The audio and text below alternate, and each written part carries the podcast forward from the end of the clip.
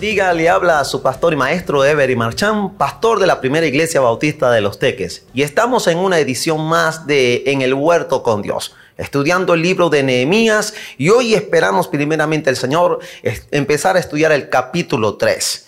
Así que yo te animo que en esta hora podamos descansar en el Espíritu Santo, que nos guíe en el estudio que corresponde para, para este tiempo. Oremos allí donde estamos. Padre, te bendecimos, te adoramos, te exaltamos. Damos gracias por este nuevo día, por tus bondades, por tus misericordias. Ahora, Espíritu Santo, que vamos a estudiar la palabra de nuestro Dios, pedimos que tú nos guíes y nos guíes a toda verdad. Habla nuestro corazón, fortalécenos y bendice aún a las almas que todavía no han procedido al arrepentimiento. En el nombre de Jesús. Amén. Muy bien, amados. El tema de hoy, eh, como ya dije anteriormente, va a estar en el capítulo 3. Se va a centrar en el capítulo 3. Y el tema lleva por título Reconstrucción de las puertas del muro. Reconstrucción de las puertas del muro. Y vamos a ver entonces algunas verdades en cuanto a este eh, capítulo 3 del libro de Nehemías. Lo primero que vamos a anotar es que se inicia la reconstrucción de las puertas. Muy importante esto. Leamos el versículo 1, Nehemías capítulo 3, versículo 1. Dice la escritura, entonces se levantó el sumo sacerdote Eliasit con sus hermanos los sacerdotes y edificaron la puerta de las ovejas. Ellos arreglaron y levantaron sus puertas hasta la torre de Amea y edificaron hasta la torre de Ananel. Muy bien, esta primera puerta, amados, con la que se dio inicio a la narración de la construcción del muro, estaba cerca del templo. Como su nombre lo indica, esta puerta se usaba para introducir las ovejas a la ciudad. Eh, muy cerca de la puerta estaba el mercado donde ellas se podían adquirir para los sacrificios en el templo. Cerca de allí estaba el estanque de Bethesda, donde eran lavadas según el Evangelio de Juan capítulo 5 versículo 2 y luego eran llevadas al templo después de ser lavadas allí. Esta puerta tenía un gran significado y su reconstrucción también tendría una simbología que debería ser considerada a la hora de comenzar esta monumental obra de reconstrucción. Veamos ahora todo su significado. La puerta de la oveja, en este caso, la puerta de la oveja, fue reedificada por quienes? Por los sacerdotes es significativo que fueran ellos y que fuera esta la primera por cuanto ellos eran los responsables de los sacrificios en la casa del Señor. ¿Qué nos puede recordar esta puerta? Bueno, en Juan capítulo 10 podemos ver el sacrificio de Cristo como el buen pastor de las ovejas el buen pastor de las ovejas. Es interesante que este haya sido la primera puerta reparada por Nehemías como un símbolo del sacrificio de Cristo, porque ah, sin ese sacrificio no pudiera haber eh, salvación. Solamente por Cristo, por ese sacrificio del Cordero eh, eh, llamado Jesús, es que usted y yo somos salvos. Ahora bien, se nos dice que la puerta de las ovejas no tenía cerraduras o barras. Toda vez que, como dice allí, la puerta de la salvación está siempre abierta para el pecador. Y esto es verdad. Dios no quiere que nadie perezca, sino que todos procedan al arrepentimiento. Eso es lo que quiere el Señor. Fue además la única puerta en ser santificada, distinguiéndose así como una puerta totalmente especial, una puerta muy especial. Eh, si algo debía restaurarse en el nuevo, en, en el muro, perdón, era primeramente esta puerta, la puerta de las ovejas. ¿Por qué razón? Porque esta puerta debería permanecer abierta toda vez que son las ovejas las, las que conforman la iglesia del Señor. E, e, esa puerta siempre tiene que estar levantada. Tiene que estar levantada y abierta. Muy bien, esto es el inicio de la reconstrucción del muro. Pero en segundo lugar, los equipos que, que participaron en la reconstrucción. ¿Quiénes estuvieron aquí? Fíjense bien, amados, que en todo el trabajo realizado se puede ver la participación de un liderazgo múltiple, ubicados de una manera estratégica. En el presente capítulo se enumeran los tramos y los equipos de trabajo que los construyeron. Lo que más llama la atención en esta gran labor fue la forma como se repartió el trabajo entre grupos ya existentes, eh, familias, habitantes de determinada ciudad o región. Eh, además, debe destacarse, por supuesto, la participación de los distintos gremios que se hicieron presente, entre los que aparecen sacerdotes, levitas, servidores del templo, eh, orfebres, perfumistas y comerciantes. Los primeros que trabajaron fueron los líderes reconocidos. Ahora bien, leamos los versículos 2 y 3 de Nehemías capítulo 3. Repito, Nehemías 3, versículos 2 y 3. Dice la palabra, junto a ella edificaron los varones de Jericó y luego edificó Sacur, hijo de Inri. Los hijos de Sená edificaron la puerta del pescado. Ellos la enmaderaron y levantaron sus puertas con sus cerraduras y sus cerrojos. Amados, los hijos de Sená se encargaron de edificar la puerta del pescado. Para reconstruir esta puerta se usaron 3.630 personas, imagínense, 3.630 personas. Por esa puerta entraba el, el, pescado para la comercialización y el consumo interno de la ciudad. Esa puerta estaba completamente destruida. Ahora bien, recordemos que Cristo comparó la evangelización con la pesca con una red y el pescado recogido y a sus, seguidores, perdón, los llamó pescadores de hombres. Si algo debe restaurarse en la iglesia de hoy es esta puerta. Debemos reconocer que la evangelización no siempre se hace según la gran comisión dada por el Señor. De, allí la necesidad de la restauración plena. Fíjense bien, eh, muchos piensan, muchas iglesias piensan que la, gran comisión consiste en evangelizar. He dicho, he enseñado en el seminario y, en la iglesia que pastoreo y donde Dios me permita que la gran comisión no solamente evangelizar, Bien claramente el Señor nos deja claro que es hacer discípulos de todas las naciones. La evangelización realmente es un paso. Y lo, que tenemos que hacer es apuntar a que Cristo sea formado en el nuevo creyente. Amén. Ahora bien, leamos los versículos 4 al 6. Dice la palabra del Señor. Junto a ellos restauró Merenot, hijo de Urías, hijo de Cos, y al lado de ellos restauró Mesulán, hijo de Berequías, hijo de Mesesabeel. Junto a ellos restauró Sadot, hijo de Baana, e inmediato a ellos restauraron los recoitas. Pero sus grandes no se prestaron para ayudar a la obra de su señor. La puerta vieja fue restaurada por Joiada, hijo de Pasea, y Mesulán, hijo de Besodías. Ellos la enmaderaron y levantaron sus puertas con sus cerraduras y cerrojos. Amados, hay cosas viejas que necesariamente tienen que ser desechadas y también hay un arte en restaurar, en renovar y reconstruir lo viejo. Esto es, esto es interesante. Hay cosas que retienen lo añejo del transcurrir de, de los años. Así podemos observar el enorme valor que tienen ciertas eh, eh, eh, antigüedades. Restaurar la puerta vieja era volver a los cimientos, a la base de donde se originaba todo. la, obra había sido fundada en el pasado con tesón, con dedicación y constancia. ¿Cuánto hemos sido bendecidos por lo que se hizo en el pasado? Por supuesto que seguimos adelante hacia el mover fresco de lo que estamos haciendo hoy, pero teniendo el fundamento colocado como nuestro punto de partida. La antigua y eterna palabra de Dios que permanece para siempre, según nos lo dice Isaías capítulo 40, versículo 8. Pero en tercer lugar, note que algunos no participaron en la reconstrucción. Algunos no lo hicieron. Versículo 5 eh, eh, eh, nos dice este, este pasaje. Pero sus grandes no se prestaron para ayudar en la obra de su Señor. Esto no es extraño, pues de ellos es de quienes puede esperarse al final la decepción de todos.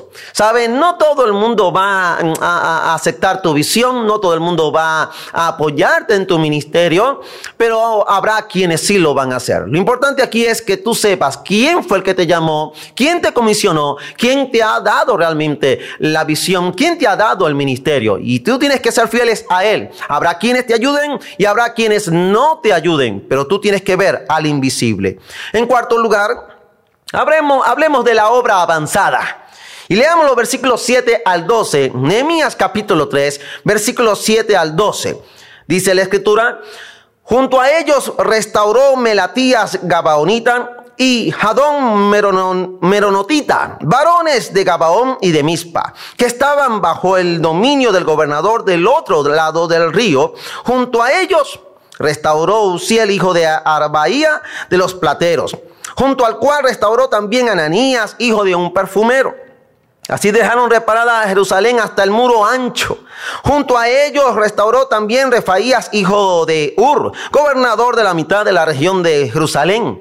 Asimismo, restauró junto a ellos y frente a su casa Jedaías, hijo de Arumaf.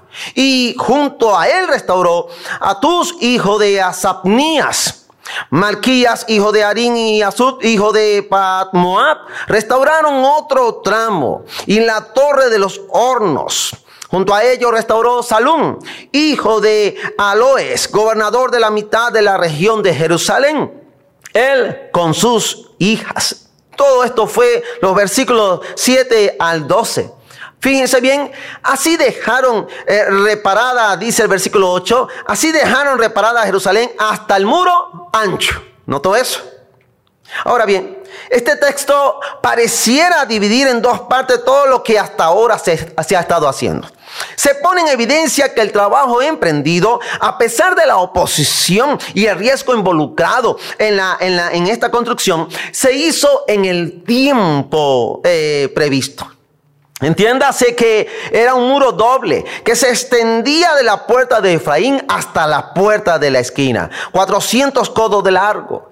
La historia nos dice que este muro fue derribado antes por Joás, rey de Israel, y que después fue reedificado por Usías, quien lo hizo tan fuerte que los caldeos, los babilonios, hallándolo difícil de destruir, lo dejaron en pie. Ahora bien, la restauración de los muros fue un asunto que produjo alegría y una motivación colectiva. Es que cuando usted edifica, de alguna manera va a traer gozo a los de su alrededor.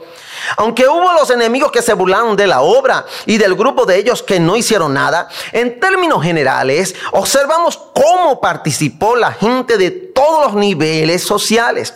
Ahora, note el versículo 13. Nehemías 3, versículo 13, dice la escritura, la puerta del valle la restauró Anún con, las, con los moradores de Sanoa. Ellos la reedificaron y levantaron sus puertas con sus cerraduras y sus cerrojos y mil codos del muro hasta la puerta del muladar. Amados, el Salmo 23 nos habla del valle de sombra de muerte. ¿Sí? ¿Lo recuerda? El valle de sombra de muerte. Esto nos habla de esos tiempos de profundo quebrantamiento. Con esto en mente, la puerta del valle es un ejemplo de humildad, ya que nos recuerda la humildad característica de nuestro Salvador. ¿Entraría el Señor por esa puerta cuando llegó a Jerusalén? De acuerdo al texto de Filipenses capítulo 2, Jesucristo se vació se, o, se despojó voluntariamente de toda su gloria para poder poderse identificar con usted, conmigo, con toda la humanidad. Si Dios nos lleva a algún valle, es para traernos a una gran bendición. Y es que, amado hermano, en los valles espirituales es donde podemos conocer mejor al Señor. Estamos pasando por un, un valle, perdón, un valle a nivel mundial. Estamos pasando por un valle, pero recuerde, Todas las cosas nos ayudan a bien. Esto es a los que conforme a sus propósitos hemos sido llamados. Todo valle trae una bendición. Es dolorosa al principio, pero trae una bendición. Lo que Dios tiene para nosotros siempre es mucho mejor. Así sea tener que pasarnos por dolores pero Él nos acompaña. ¿Puede decir amén allí donde está? Amén. Que así sea. Versículo 14, Nehemías capítulo 3, versículo 14 dice, reedificó la puerta del muladar, Malquías, Malquías, hijo de Recab, gobernador de, la provincia de Bet Él la reedificó y levantó sus puertas, sus cerraduras y cerrojos. Y sus cerrojos.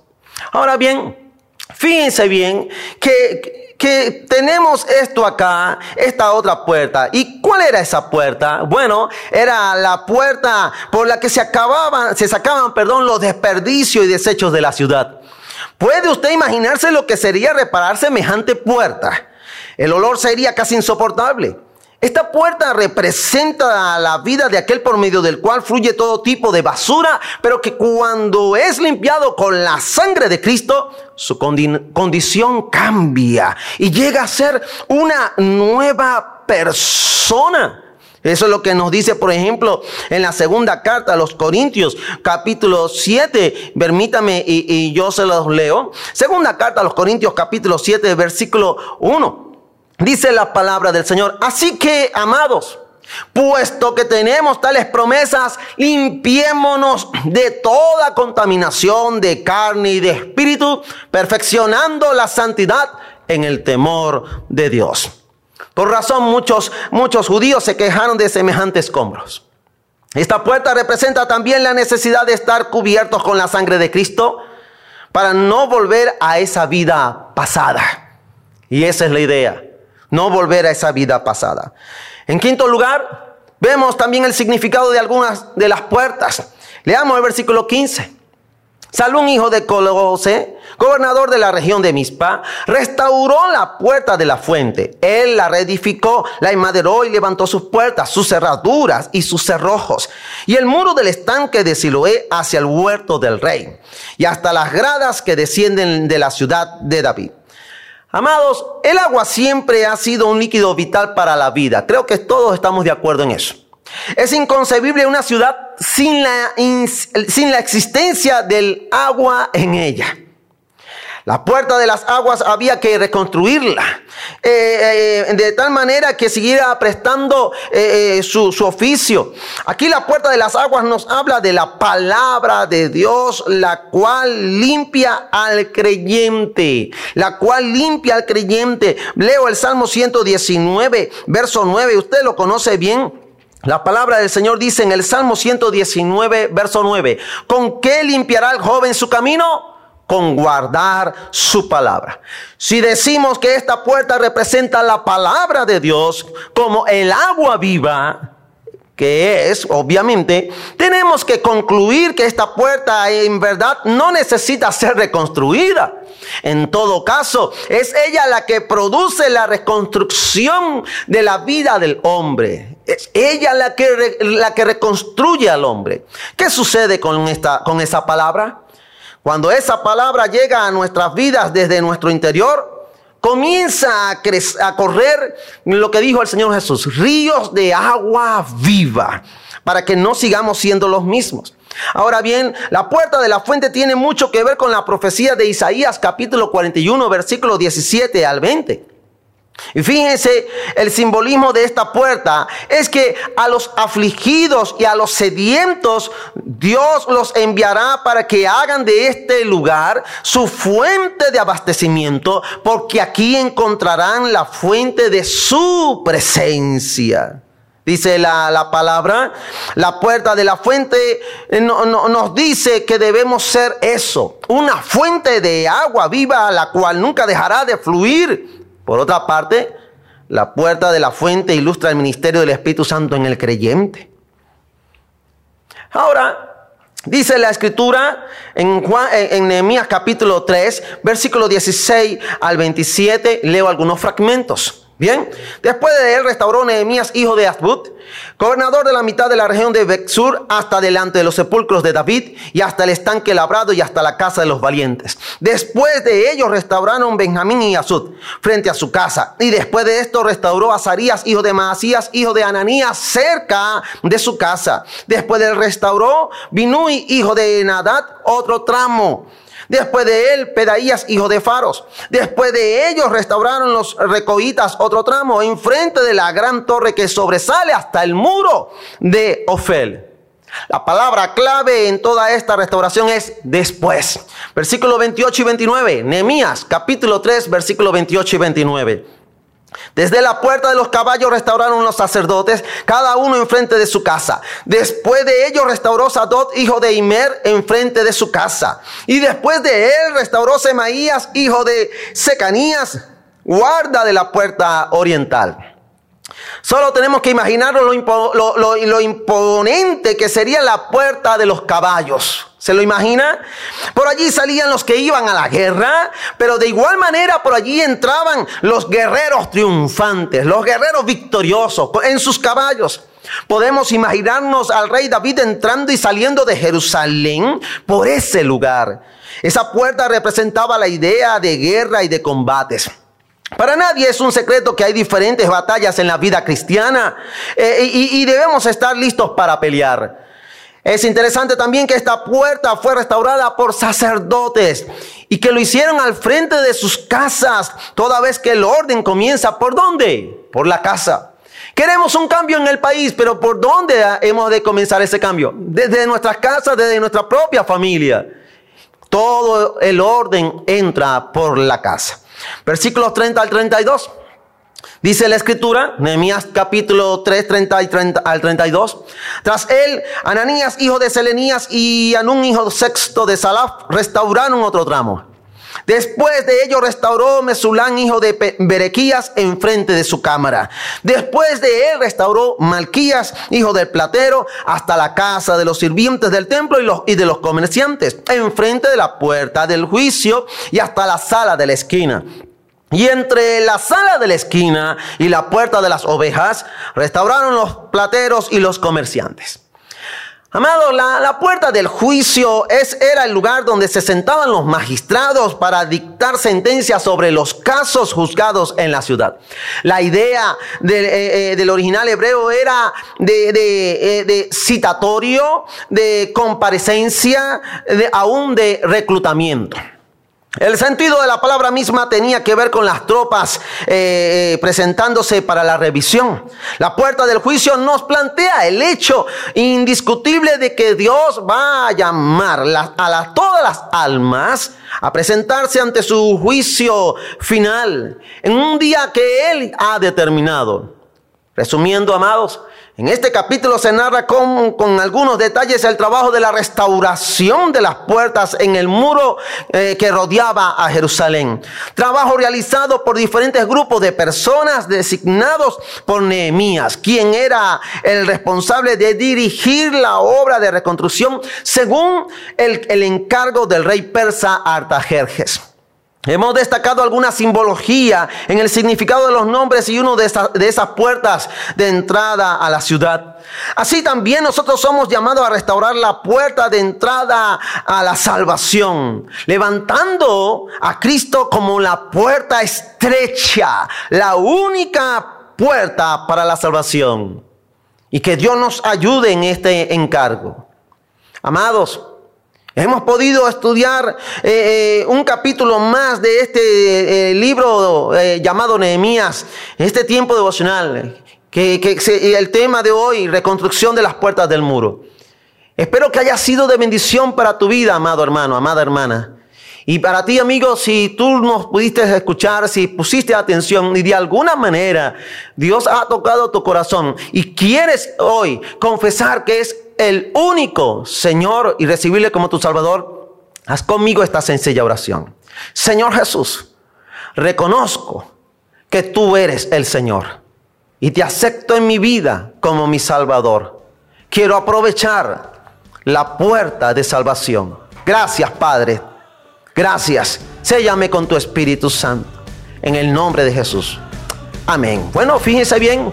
Hemos sido de bendición y el Dios nos ha edificado con su palabra. Será hasta la próxima entrega estudiando este tiempo devocional. Paz de Dios.